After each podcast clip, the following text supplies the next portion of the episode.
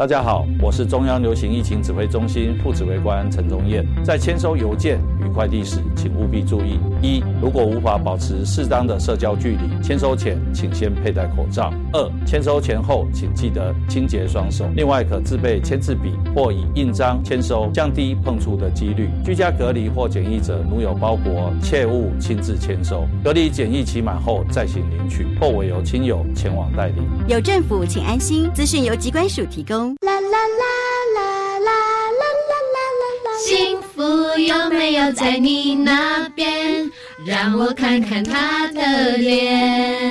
来来来，好力款！我们互相了解的幸福，大家彼此尊重的幸福，南洋兄弟姐妹努力追求梦想的幸福。所以，幸福在哪里呢？就在幸福北台湾，等你来育部推动学校环境教育满三十岁喽，有什么庆祝活动吗？九月十六号在台北市立动物园有丰富又有趣的活动即将盛大登场。当天在活动现场有许下一个永续的世界宣誓活动，外加环境行动剧以及互动游戏等研习课程，欢迎共襄盛举，请上教育部绿色学校伙伴网络平台查询。以上广告，教育部提供。大家好，我们是 The Wanted 寻人启事。您现在收听的是国立教育广播电台。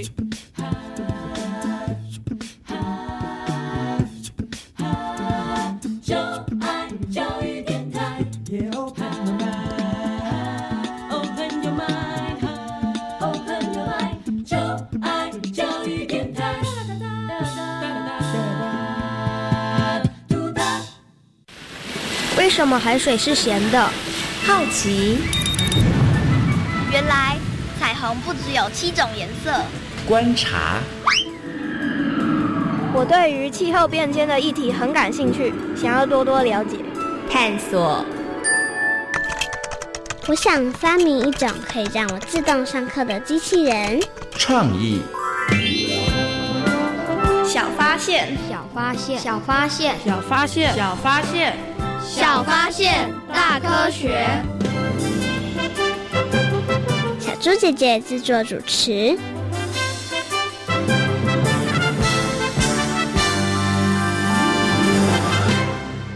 张颖倩，我觉得你得赶快学会游泳。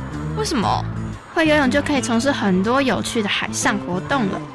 如果不会游泳，就不能玩那些活动了吗？嗯，应该是吧。如果穿救生衣，应该就没问题了吧？小发现，别错过大科学过生活。欢迎收听今天的小发现大科学，我们是科学小侦探。我是小猪姐姐，我是蔡继轩。很开心呢，又在国立教育广播电台的空中和所有的大朋友、小朋友见面了。继轩，你平常喜欢从事海上活动吗？我喜欢从事海上活动啊！哎，那你曾经从事过哪些海上活动呢？我有游泳，然后玩香蕉船，然后拖翼伞，以及玩独木舟呢。天哪，你好厉害哦！你居然玩过这么多的水上活动哦！那小猪姐姐问你，你最喜欢的是哪一个？我最喜欢的是独木舟啊！我每次看人家划独木舟的时候，我都觉得超酷、超厉害的。请问一下，划独木舟困不困难呢？嗯，其实并不困难，只要大家同心协力就可以克服困难，就困境哦。所以你划的独木舟是好几个人一起划的，不是一个人划的。对啊。OK，好，所以你觉得只要大家同心协力就没有问题了哈。但是那你有没有看过一个人划的那种独木舟呢？有诶，其实我在网络上看过。或者是那个新闻上看过那些影片，就是一人划的那个独木舟，对不对？所以呢，在我们今天节目当中呢，就要带着所有的大朋友跟小朋友一起来认识这个海上的运动，就是划独木舟哦。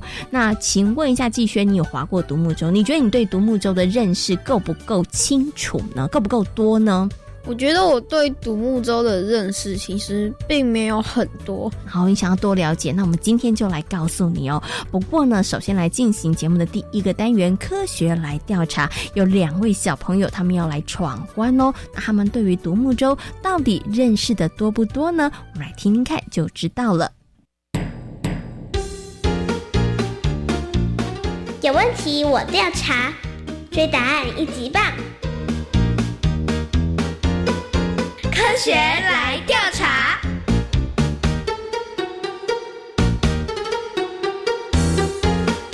科学来调查，总共设有三道关卡，闯关成功就能获得最高荣誉——海星奖。答对两道关卡者是海兔奖的得主。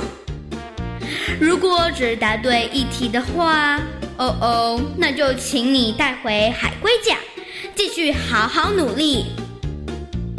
祝福各位挑战者顺利闯关成功。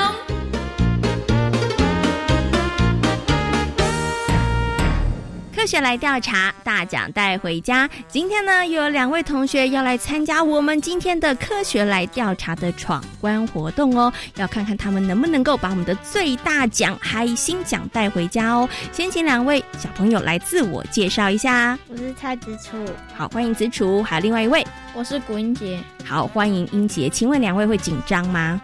不会，还好，还好，我不会，但听起来有一点点紧张哈。好，请问一下，你们想不想把我们的最大奖带回家？想。我们的最大奖就是海星奖。好，那你们要加油了哈。好，请问一下，两位同学准备好了没有呢？准备好了。好，马上来进行今天的第一题。请问独木舟是最古老的海上交通工具之一，请问对不对？对对，哎，两个小朋友都异口同声回答对。你们对于你们的答案完全不迟疑吗？肯定吗？肯定。哦，肯定。只有子楚说肯定，英杰晚了半拍哈。要不要改答案？不要不要不要。那我们来听听看，到底他们有没有答对呢？哎，恭喜我们的子楚跟英爵答对了，没错，独木舟呢是这个最古老的海上交通工具之一哦。好，那我们接下来进行第二题哦。独木舟是奥运运动比赛之一，请问对不对？请回答。不对，不对，不对，不对。两个人想了一下，都说不对，应该不是奥运的比赛项目，是不是？嗯，很肯定吗？蛮肯定的，蛮肯定的。好，那他们到底有没有答对呢？哦，答错了。深吸一口气，哦哦，居然答错了。其实呢，在这个本来今年要举办的东京奥运里头，有三十三个运动项目，其中呢有一个运动项目就是独木舟哦。而这个独木舟的比赛项目当中呢，还有分成了两种哦，分别是竞水、竞速还有激流两个比赛项目。所以在明年二零二一年举办冬季奥运的时候呢，大朋友跟小朋友呢就可以看到这个独木舟的竞赛了。哦哦，我们的子楚还有我们的英杰呢，诶，怎么办？这题答错了，但是我们还有一个额外题，可以让你们再争取一下哈，看看有没有机会可以得到今天的第二大奖，就是我们的海兔奖哈，有没有信心挑战成功？有有哈。很不错，再接再厉。我们来听听看接下来的这一题。台湾有不少适合玩独木舟的地点，请问对不对？对对，嘿，都肯定吗？肯定，非常肯定，非常非常肯定。小猪姐姐这样问，就想要换一下答案了。再给你们三秒钟，要不要换？要不要换？不要不要。两个人经过了两秒钟的沉思之后，决定还是不要换。到底台湾是不是有很多适合玩独木舟的地点？他们的答案是有的。那到底他们有没有答对呢？耶，很棒，答对了，没错。其实啊，在台湾有很多适合玩独木舟的地点哦，像是花莲的清水断崖就很适合玩独木舟。另外呢，在台湾还有一个唯一一个提供常态性的这个呃水库可以划独木舟的呢，就是我们的尖山皮水库哦。所以呢，大朋友跟小朋友如果有兴趣的话，可以到这两个地方去划划独木舟哦。好，那今天呢，我们的紫薯跟我们的童英杰呢，虽然没有办法带回最大奖，就是我们的海星奖，但是很不错，也得到了我们的海兔奖哦。掌声鼓励一下。看来呢，大家对于独木舟的认识呢，其实也还算蛮多的哈。那独木舟呢，现在有很多的大朋友跟小朋友都会尝试去挑战哦。那其实只要懂得技巧，注意安全，大家呢都可以悠游在海面上哦。那今天呢，也非常谢谢两位小朋友来参与我们的挑战。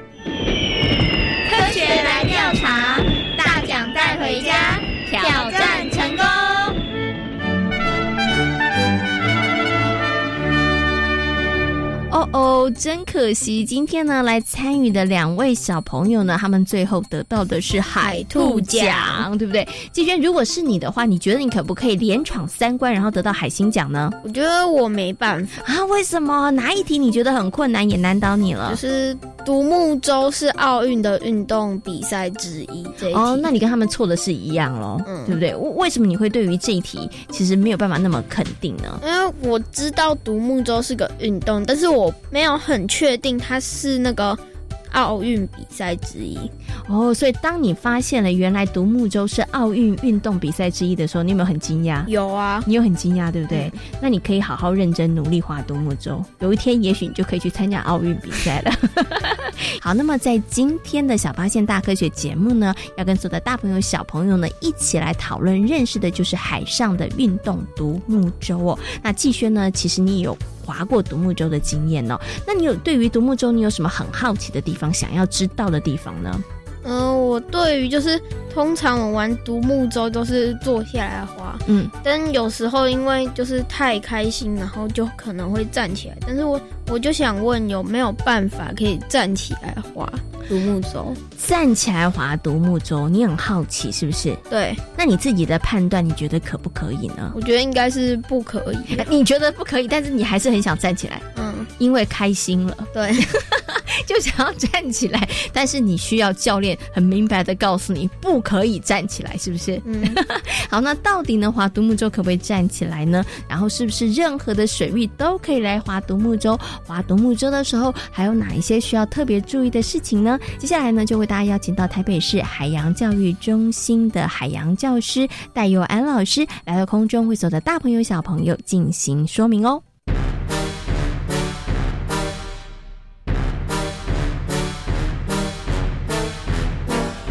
科学库档案。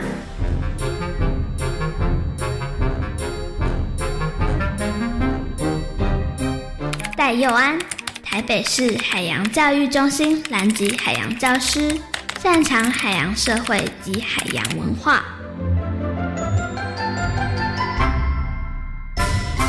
在今天科学库档案的单元当中呢，很高兴的为所有的大朋友小朋友呢，邀请到了台北市海洋教育中心的海洋教师戴佑安老师来到节目当中，跟所有的大朋友小朋友呢来分享，其实戴老师本人非常拿手的划独木舟运动。Hello，戴老师您好，小猪姐姐好，各位大朋友小朋友大家好，请问一下戴老师，您划独木舟多久了？嗯。几年哦？几年，就是很久的一个时间了哈。好，那其实啊，独木舟可能呢一讲，小朋友在脑海当中想到，我知道就是木头，然后中间把它挖空。其实独木舟有很多不同的种类，对不对？没错。嗯，独木舟有哪些分类呢？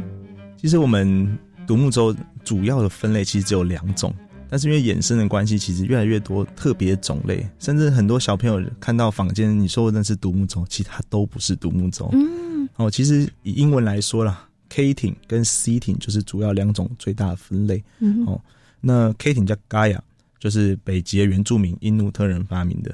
哦，那它主要是运用在海上乘风破浪的能力，所以它必须能够不不让船身进水。嗯，所以它有一个很小的舱盖，那很长的船身，哦，越长划越快。那船上有一个船手刀，可以帮助它破浪。嗯哼，另外一种叫 C 艇，叫 Canoe。是从美国的原住民哦发明的，因为美国很多的湖泊，所以它必须在湖泊上能够滑行，而且它当做交通工具使用，所以它在滑行的过程中一定要载很多的人嘛。所以现在我们坊间看到的所谓的独木舟，其实都是 sitting，嗯，那它正式的中文名称叫平台舟，嗯，叫平台舟，它是能够进水排水，但它没有船手道的功能。所以如果你在海中划这艘船，就会发现你怎么划都划不动。嗯，OK。哎，那请问一下戴老师，我们真的要划独木舟的时候，我们要准备什么事情啊？哦，主持人问的实在太好了哈。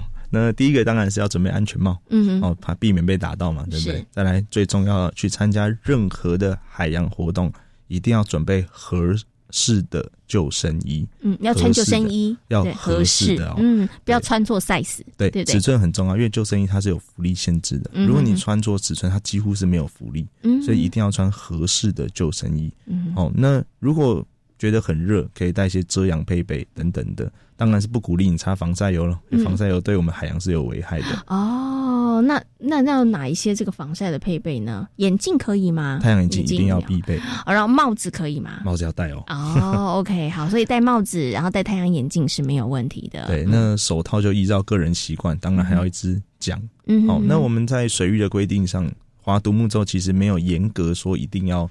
多少人等等的，嗯，那依照安全来说，我们希望你至少两人以上，嗯，比较有照应。是哦，所以我们的独木舟里头，其实有的有的独木舟，小猪姐看过，它就是一个人划的，对对，但有的可以两个人划。呃，两个很多都是平台舟。哦，那就不是独木舟了。但是您刚刚讲两个人，就是你你开你划一台，我划一台，然后两个人一起出去。对不对？然后可以互相照应了。是的，是的。嗯，OK，好。所以呢，刚刚呢，戴老师有提到，所以基本上没有什么特定的水域，所以它只要呃风平浪静就可以。嗯，其实有些地方，因为它受限于法制法条关系，然后县市政府的规定，其实有些水域是适合滑，但是没有开放。嗯哼，那有些海域呃是不适合滑，但它却没有禁止。嗯，那其实这个是我们需要继续努力的地方了。嗯，哦。对，那现在比较适合滑的，当然就是各各大运动中心、学校的游泳池是最最简单、最安全的环境。是，那再来像是我们北部比较常去共聊的双溪河，嗯哼，哦，或是比较日台中部的日月潭，嗯哼，它都是比较著名的滑平台舟或独木舟的场地，那相对上是比较安全的。OK，所以小朋友其实如果真的想要划这独木舟的话，还是要找一个比较安全的场地是比较好的。所以像刚刚戴老师提的，我就觉得一个很棒的建议，运动中心大家可以来划独木舟。哎，那小猪姐姐接下来想请问一下戴老师喽，到底划独木舟困不困难呐？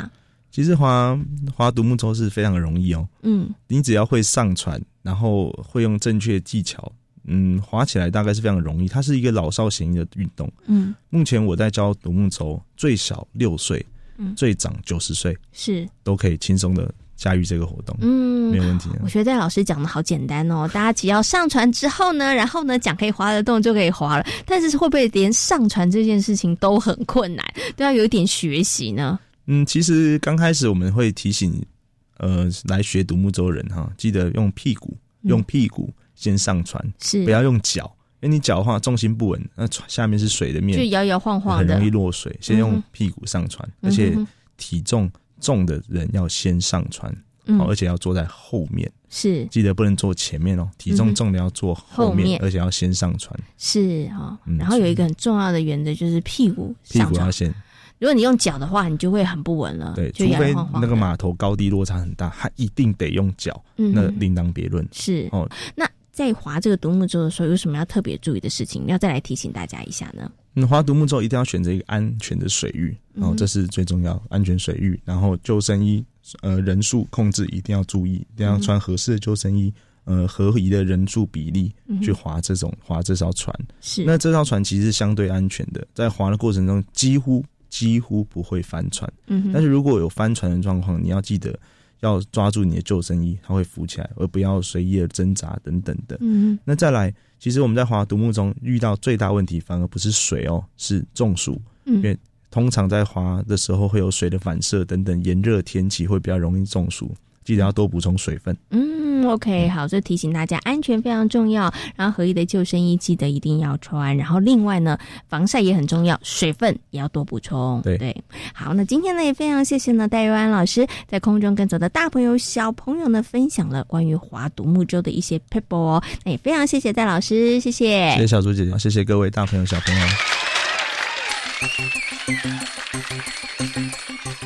请问曾经划过独木舟的季轩，你觉得划独木舟最困难的地方是什么啊？觉得划独木舟最困难的地方就是手要每就是不会酸，然后要不停的滑，然后也要能够控制方向，所以要有很好的体力，哎，嗯，对不对？而且是不是要反复不断不断的尝试跟练习？啊，没有错，哦因为呢，只有经过不断的学习跟尝试，才能够在海面上独自的来驾独木舟，然后才能够看到美丽不同的风景哦。所以呢，对于很多人来讲哦，独木舟呢，其实不只是一个休闲活动，它对自己来讲也是一件挑战跟很棒的学习。哦，接下来呢，我们就要进行科学斯多利的单元，跟所有的大朋友、小朋友一起来分享一群人他们驾着独木舟探险美洲大陆的故事。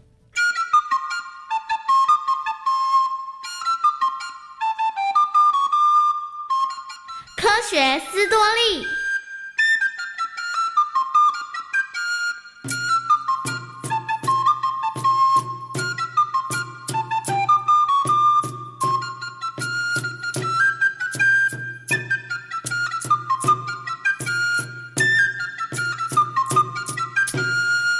当西班牙人前仆后继前往中南美洲探险的时候，大家对于北美洲仍然相当的陌生。直到十六世纪末、十七世纪初，才有哈德逊、卡蒂埃等航海家开始绘制出北美东岸的航海图，也开启了英国及法国的移民陆续来到美国。他们在北美东岸及圣罗伦斯河岸建立城镇。当时对于美洲内陆区的了解仍然相当的缺乏。一八零三年，法国皇帝拿破仑以一千五百美金把路易斯安那卖给了美国总统杰弗逊。路易斯安那州到底有些什么呢？该不会是一无是处？所以拿破仑才会以便宜的价格卖给我们吧。与其我们在这里猜测，不如派人好好去探查一下。我想知道这片土地有哪些野生动物、植物，对我们到底有什么用途。啊，这应该是项艰难的任务，该派谁去才好呢？为了了解路易斯安那，总统杰弗逊决定派遣军人。梅里韦瑟刘易斯负责这次的任务。刘易斯，我决定派你去查看路易斯安那州的状况。总统先生，没问题，我一定会努力完成使命。我相信你一定没问题的。你是名军人，又擅长在蛮荒的野地生活，就算遇到任何问题，你应该都能够妥善处理解决。为了能够更顺利的完成考察路易斯安那州的任务。刘易斯还特别去学习了植物学、动物学和星辰导航。刘易斯，你不是要出发了吗？怎么还在这里啊？为了让任务顺利完成，所以我想再多学点动物、植物的知识。又不知道那里会有什么，你学这些有用吗？就是不知道是什么，所以才要多学啊！如果能有更多的知识，就能帮助总统日后做得更好。为了达成任务。刘易斯还找了克拉克加入。克拉克是一位艺术家和地图绘制者。克拉克，恭喜你这次成为探险队的一员。谢谢你，我一定会努力达成任务。你的确是非常适合的人选哎，地图绘制是你的强项，有了你，一定能够如实记录路易斯安那的地势还有动植物。希望透过我的绘图，能让大家对于内陆地区有更多的认识。刘易斯和克拉克组成的发现号总共有四十五个人。为了顺利完成目的，他们携带了不少的物资前行。东西都准备好了吗？啊，我们都检查过了，总共有十四卷的羊皮纸、三十桶面粉跟七桶油纸。羊皮纸要记录下旅途中的事物。可千万不能忘了啊！对了，送给印第安人的礼物也带了吗？当然有，不过整趟旅行已经带了这么多东西，为什么还要这么麻烦呢？不麻烦，我们这趟任务除了考察之外，也要跟印第安人建立起良好的关系。一八零四年五月，一行人离开了圣路易，朝向西方北行，准备溯密西里河而上。当时。想到北美内陆只能够乘船在河上航行，而使用的船就是利用桦树皮制作的独木舟。目前独木舟的制作进度如何？啊，应该在不久就能完成了。制作上有任何的困难吗？您放心，我们之前都有制作过独木舟的经验，这点事啊难不倒我们。没错，只要将桦树皮撑开，再套上木质骨架就没问题了。以桦树皮制作的独木舟非常的轻便，而且容易控制，所以是当时北美内陆主要的交通工具。当独木舟完成后，一行人沿河而上。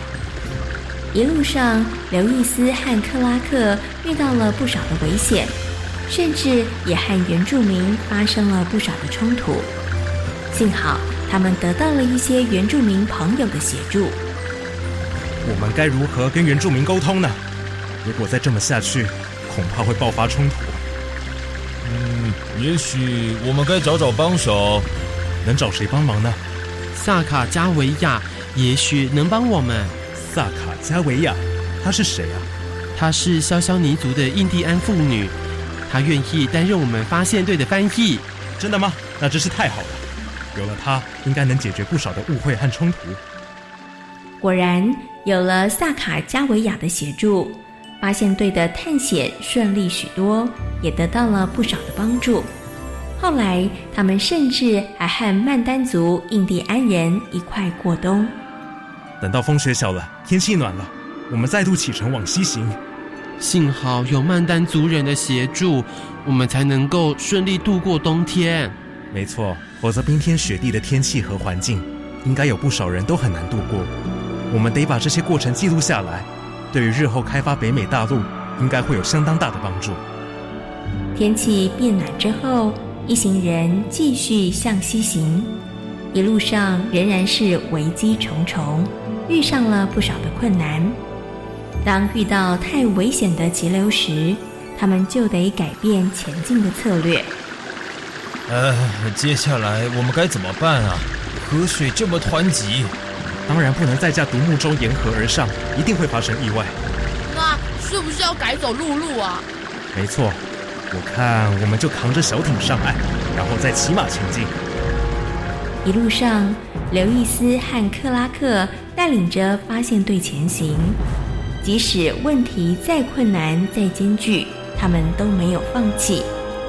经过了十八个月的努力，最后他们划着小艇，沿着哥伦比亚河而下，抵达了目的地太平洋。三年内。发现队总共走了一万两千八百公里的路，完成了美国第一次跨大陆的考察。当完成任务时，杰佛逊总统大大嘉奖了刘易斯和克拉克。你们的表现太好了，因为你们的努力，我们对于路易斯安娜有了更多的认识。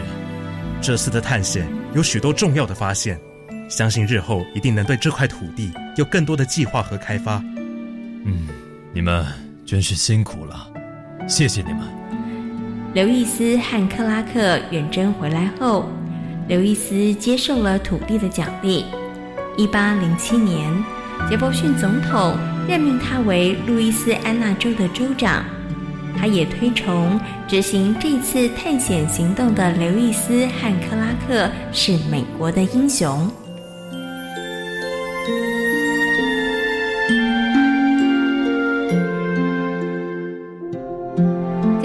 小发现大科学的节目当中，跟所有的大朋友小朋友讨论到的主题就是独木舟。请问划独木舟非常的困难吗？